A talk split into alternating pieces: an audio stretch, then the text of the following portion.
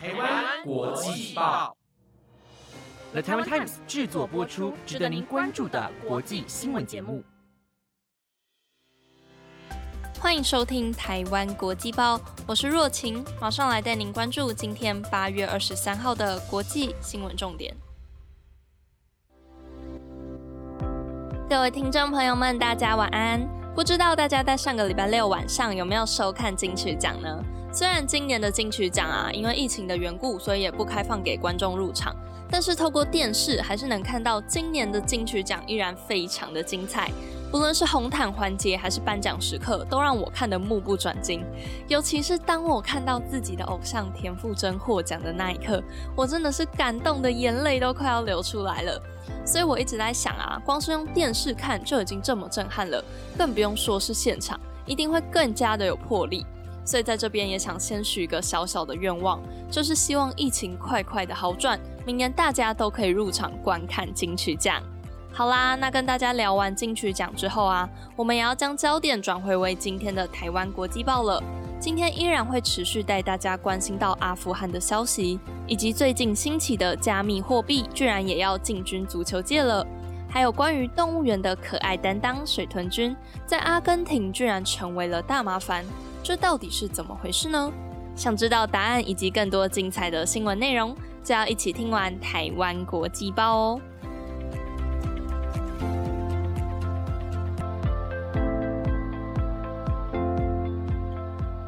今天的第一则新闻要带您来关心到，面对每天局势一直在变化的阿富汗，各国除了积极的把国民接回自己国家以外，也都密切的观察塔利班政权的一举一动。而英国首相强生也宣布，即将和七大工业国 G7 的领导人们针对阿富汗的局势展开紧急会谈。阿富汗的政权变动让各国都迫切的想把民众接回自己的国家。上个礼拜六也有提到，美国总统拜登承诺会动用一切资源让美国民众回来。而日本政府最近也正在考虑出动自卫队运输机，让日本民众平安归来。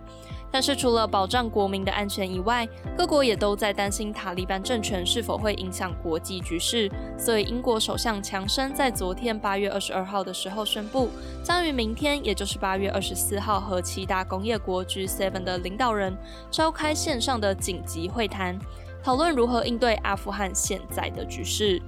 根据一名英国政府官员和西方外交官人员透露，今年的 G7 轮值主席国英国曾经表示，如果塔利班和先前掌权时期一样，侵犯阿富汗人民的人权以及包庇武装组织，G7 就应该考虑使出经济制裁，不再对阿富汗进行救援。而英国首相强生也在推特上呼吁各国要一起携手，确保撤离过程安全，并支持阿富汗人民能继续拥有过去他们二十年来所拥有的一切。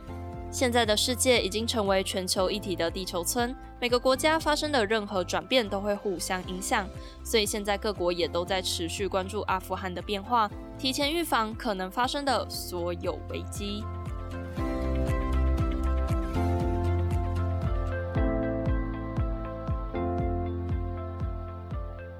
接下来要带您来关心到，继前几天北极因为全球暖化导致出现了极为罕见的降雨现象以外，现在又有一个国家因为气候变迁的影响，降下了创纪录的暴雨，导致严重的灾情发生，那就是美国的田纳西州。美国田纳西州中部日前降下好大雨，引发洪患和土石流，目前已经造成至少二十二人死亡以及五十人的失踪。美国国家气象局在先前就曾经提出警告，预估美国田纳西州中部会落下两百至两百五十四毫米的降雨量，但是没想到后来的降雨量居然比先前预计的还要远远高出许多，部分地区甚至传出在一天之内就落下了高达四百三十毫米的雨量，这个数字也创下了田纳西州的单日最高降雨量纪录。而大雨引发的洪患和土石流，导致田纳西州的房屋、基地台甚至电话线路都遭到损毁，让许多家庭都因为停电而陷入一片黑暗之中，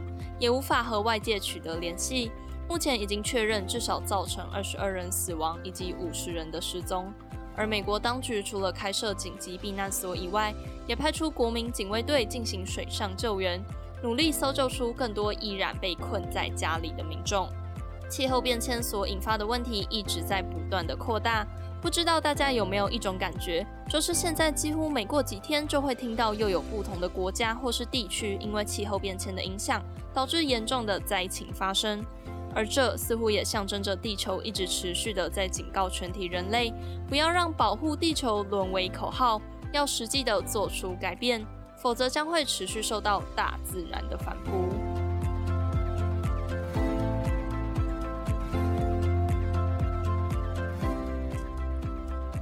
近年来，随着消费模式的转变，加密货币也越来越热门。像是比特币、莱特币等加密货币都逐渐成为人们在交易时的另一种支付选择。而今日，加密货币更是进军足球界，撒下重金赞助各个足球队。像是意大利著名球队国际米兰足球俱乐部，就在本赛季上身穿印有加密货币交易所商标的球衣，来告诉大家，加密货币已经变成国际米兰足球队的伙伴了。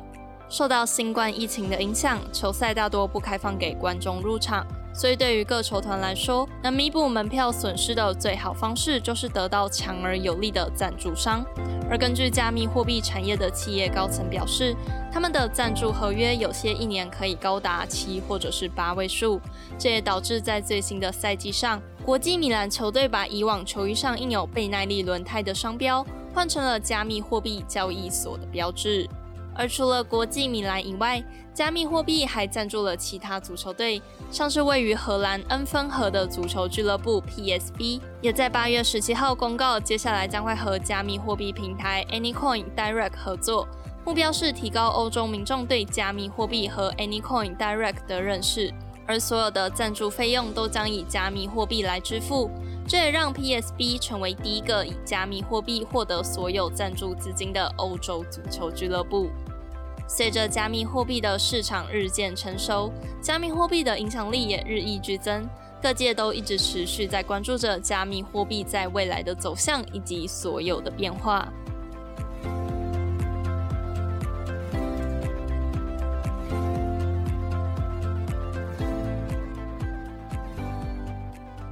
不知道大家去动物园最喜欢看的动物是什么呢？我自己最喜欢的，除了圆滚滚的熊猫以外，还有一个不是这么常见到的动物，那就是水豚君。水豚呆萌的表情和动作让它捕获了许多人的芳心，但是也有人对它们是保有敬而远之的态度的。因为身为世界上体型最大的啮齿类动物，水豚凶起来也是十分可怕的。最近在阿根廷的社区 Nordata。就遭到了一大批水豚大举入侵捣乱，让当地的民众叫苦连天。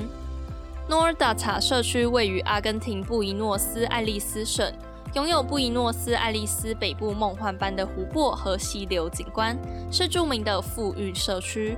但是最近水豚突然大举入侵社区住宅捣乱，破坏了居民修剪整齐的草坪，还咬伤了狗狗。并引起几起交通事故，这让社区民众非常头痛。一些居民甚至已经放话要拿出他们的猎枪，让这群不速之客离开。但是当地官员不允许他们触碰水豚这样的野生动物，而许多阿根廷民众也在社群媒体上表态要来保护水豚的安全，因为他们认为是 Nordata 社区的建造先破坏大自然的。阿根廷著名的生态学家维亚尔也表示。水豚入侵社区这样的说法是不对的，应该说是这个社区的居民先入侵了水豚的栖息地。从这个事件中可以看到，要如何和大自然共存，一直是人类重要的课题。而这群水豚的下场会何去何从，也引起了阿根廷人民的高度关注。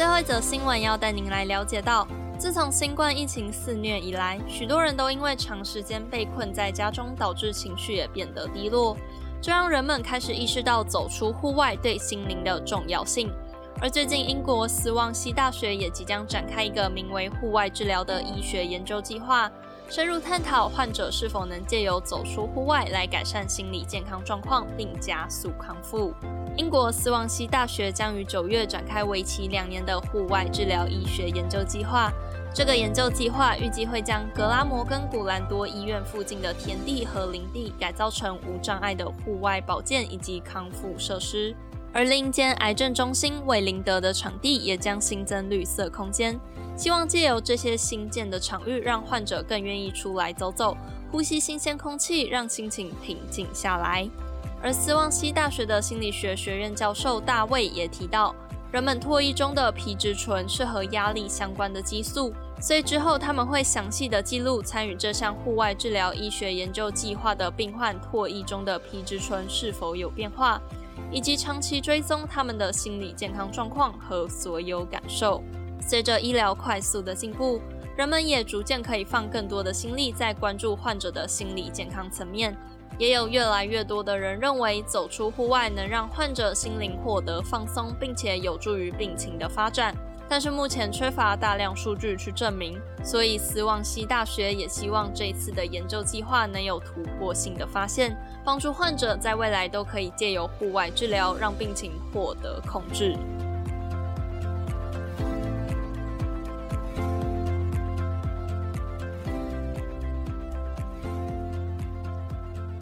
知道大家对于今天的哪一则新闻最感兴趣呢？或是如果有任何关于金曲奖的情报想要跟我分享的，都欢迎来台湾国际报的 Apple Podcast、IG 或是 FB 留言让我知道哦。以上的新闻内容皆有了台湾 Times 制作播出，谢谢大家的收听。那其实，在上礼拜一我们也有提到过，在九月多的时候啊，我们可能会调整一下节目的规划。那目前也已经正在密集的筹备当中了，所以邀请各位听众敬请期待喽。那今天的新闻也就在这里告一段落了，再次感谢大家的收听，我是若晴，我们下礼拜一见。